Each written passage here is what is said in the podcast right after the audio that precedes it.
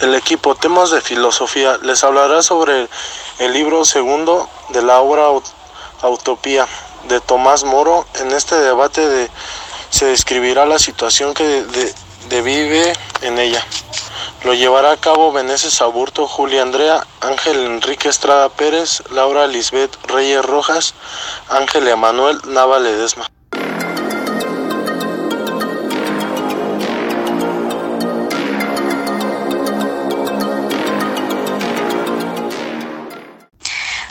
Ok, pues eh, el interés de eh, libro de Tomás Moro de, sobre utopía es para entender otras formas de vida.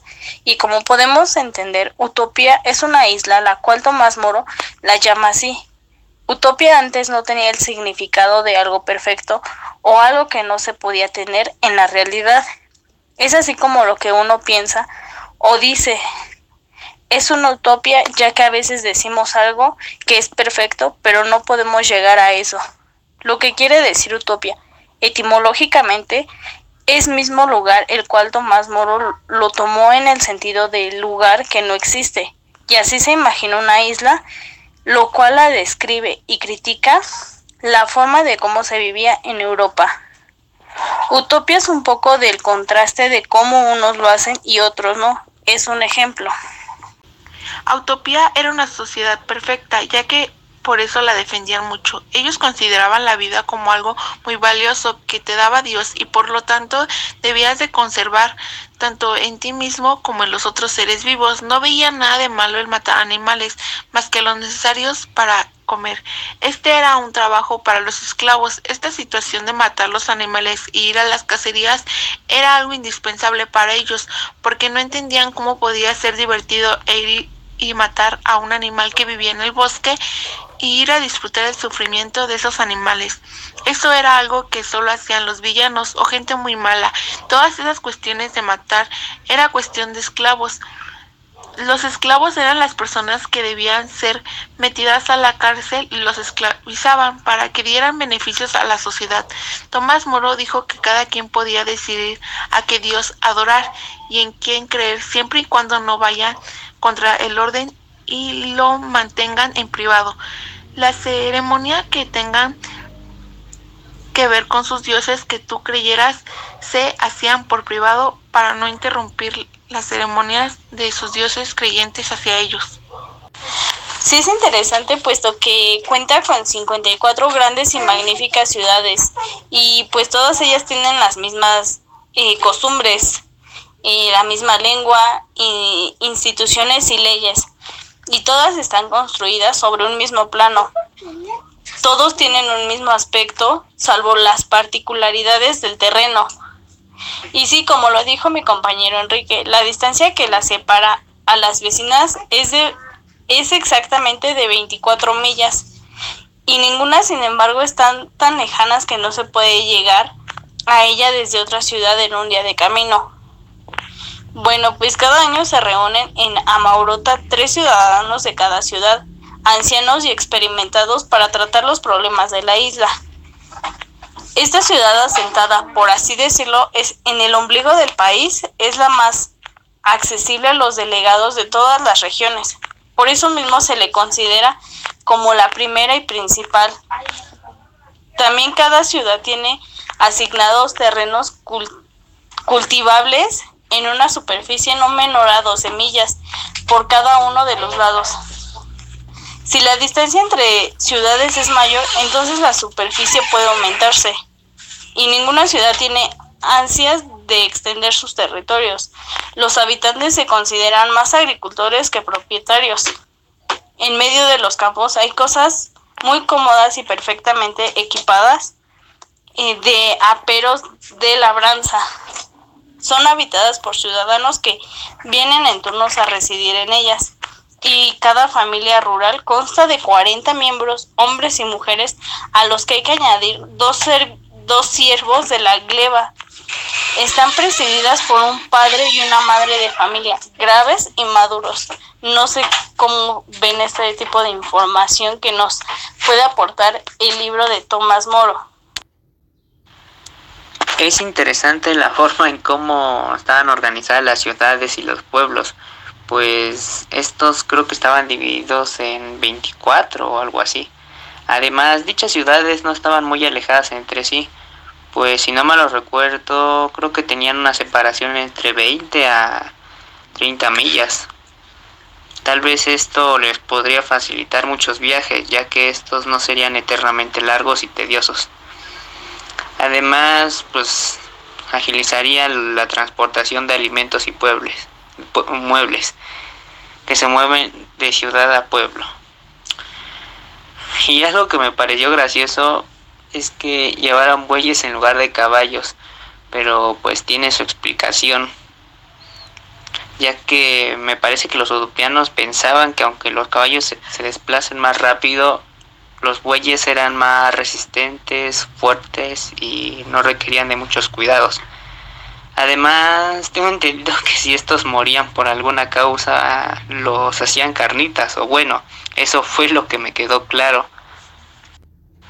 Me parece curioso cómo una sociedad salvaje, eh, por así decirlo, haya cambiado por la organización e ideas de un conquistador. Pues uno creería que intentaría esclavizar a todos para tener algún poder absoluto o algo así. Sin embargo, este decidió hacer un cambio positivo pues llenó a muchos de conocimiento, les enseñó a cómo organizarse y mejorar su estilo de vida, logrando construir una sociedad que tenía las mismas leyes y hablaban el mismo idioma. Esto sin importar que fueran distintas ciudades, lo cual creo que facilita mucho la comunicación entre personas que fueran de otras ciudades o pueblos. Esto también creo que lleva a otro punto pues verán, el almacenamiento de alimentos era muy eficiente en cualquier ciudad, ya que podían abastecer a toda la población de dicha ciudad. Incluso si sobraba, esta era compartida a otra ciudad. Además, que ninguna ciudad sentía la necesidad de expandirse con urgencia. Creo que esto demostraba que ellos estaban satisfechos con lo que tenían y que la miseria era algo que no existía y pues que no estaba permitido que sucediera. A pesar de que había una separación de personas que vivían en ciudades y campos, pues creo que en realidad la gente que vivía en los campos no le faltaba nada, ya que incluso a ellos, eh, como por así decirlo, abastecían a las ciudades de la comida de comida suficiente, pues ellos tenían grandes terrenos donde sembraron muchísimo, por lo que creo que debido a que pues vivían en en lugares rurales pues tenían que tenían que viajar a la ciudad hacia las ciudades para conseguir ciertos bienes pues no se pueden conseguir en donde están y bueno, a este punto me pregunté sobre cómo son pues, los hospitales. Y pues se menciona que eran cuatro, pero estos eran enormes, por lo que no había preocupación de que los hospitales se llenaran demasiado. Además que supuestamente era muy cómodo estar ahí. Y algo muy impactante es que los cuatro hospitales eran tan grandes que juntos casi podrían ser una ciudad, pero pues pequeña. Algo que no sé si sea posible, pero gracias a que se organizan correctamente para la construcción y el espacio de cada edificio, pues se puede hacer un poco más creíble eso. Además que, se, que me parece que se les atiende a los enfermos de buena manera. Aparte de que si no quisieran ir al hospital, tengo entendido que estaban en su derecho de hacerlo, pero entonces tenían que resguardarse en su casa para no contagiar a alguien más. Esto pues obviamente pues me recordó a lo que sucede actualmente. Claro, saben a lo que me refiero.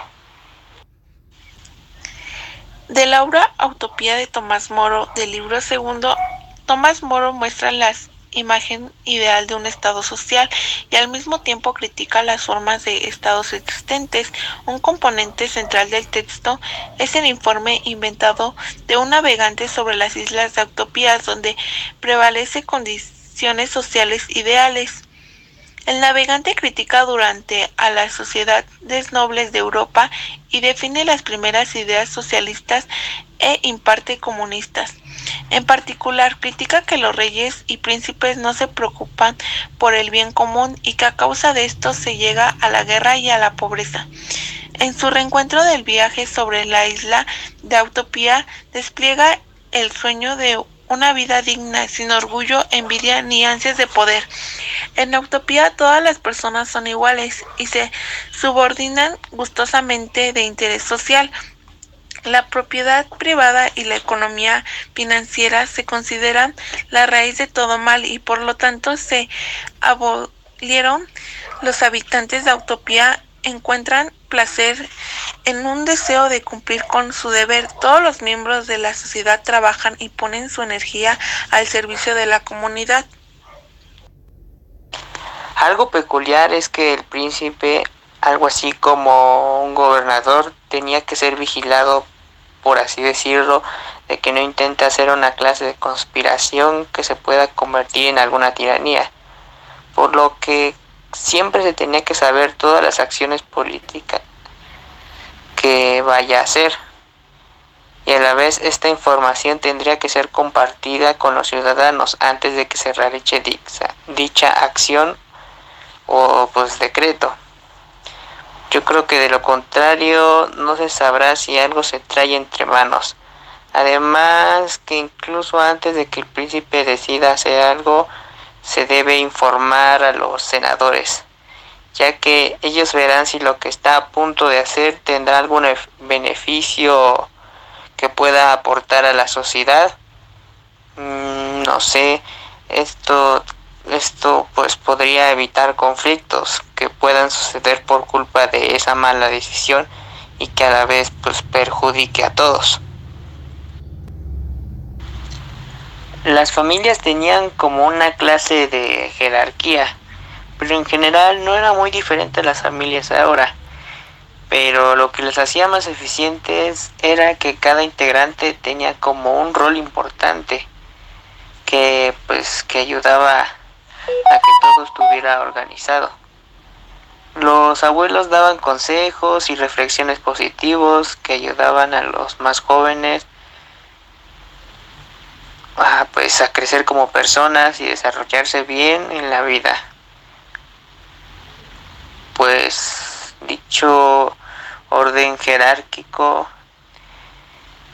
pues, pues tenía que bueno consistía en que pues la mamá atendía al papá los hijos a la mamá y también a los abuelos que por cierto los abuelos eran como que considerados como sabio ya que pues al ser más grandes en edad pues tenían un conocimiento más amplio, por lo que ellos eran muy tomados en cuenta en la sociedad, mientras que los jóvenes aprendían y pues los adultos hacían todos los deberes que tengan que hacer para que las ciudades se sigan desarrollando.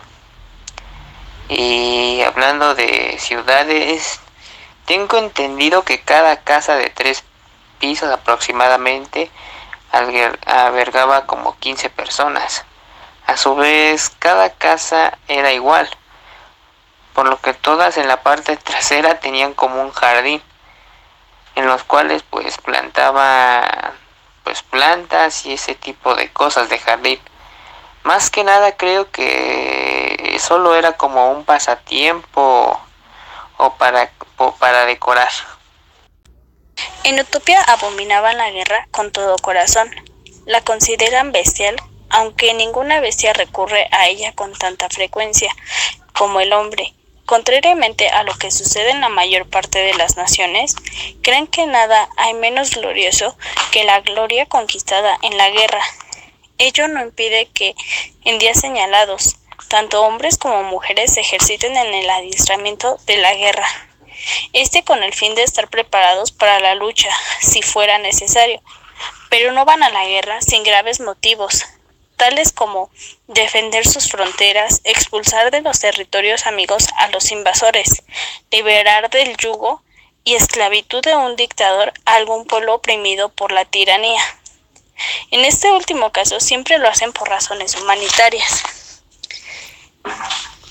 Cada que se presentaba una guerra, eran muy valientes porque les gustaba defender su nación y a sus tierras, ya que por lo mismo de que eran una sociedad perfecta. Sin en cambio, ellos veían y lo hacían a través del ingenio, a que hacerlo a través de la matanza y sufrimiento, puesto que ellos consideraban la vida como algo muy valioso que te daba Dios y por lo tanto la tenías que conservar. Utopia es una sociedad la cual tiene los valores muy arraigados y no tiene ninguna necesidad de irla a tomar cosas de los demás. Utopia es un lugar donde se beneficia mucho lo práctico, ya que le dan un lugar a todo lo práctico desde su vestimenta muy sencilla y se le da mayor lugar a los trabajos más prácticos que nos sirven para tener lo básico.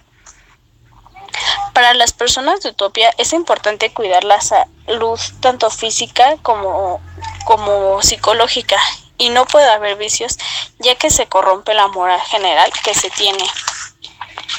Su moral en Utopia era pensar en la recta razón y Thomas Moro explica que es ponerse a meditar y ver lo que es bueno para uno mismo.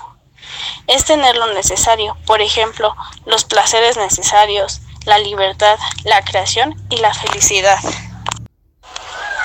Voy a explicar cómo este libro contrasta con una forma en la que vivimos. Una vez entendió que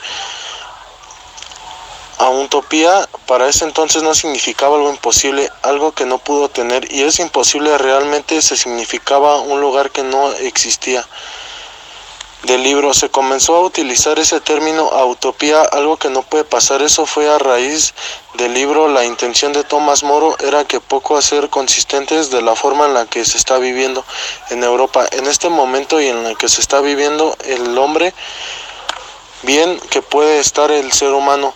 Si se despejara de todas las cosas de lujos y de tratar de ser superior al otro y de todas cosas falsas, es lo que explica de cómo puede ser por la vestimenta que traigas de todas esas cuestiones superficiales. Se puede decir que alguien sea superior a las personas y es algo falso. Esto pensando con la recta razón y es como se planteará que vivimos en una especie de locura colectiva, donde no distinguimos lo real o lo verdadero de lo falso. Para Tomás Moro, su libro de Utopía es una obra influida por la República del filósofo griego Platón. En ella se define un modelo de organización contrario al militarismo y a la desigualdad de distribución de la riqueza y aboga por la tolerancia religiosa. En las islas de Utopía no existen ni la propiedad privada ni las diferencias de clases y el Estado se encarga de impulsar la paz y las artes y la ciencia. Los bienes materiales como el oro, las piedras preciosas no tienen valor alguno. Los habitantes de Utopía se dedican a las labores agrícolas con una jornada de seis horas. Los autopienses aceptan el divorcio pero no permiten el adulterio y odian la violencia. Hay tolerancia religiosa y los sacerdotes pueden casarse.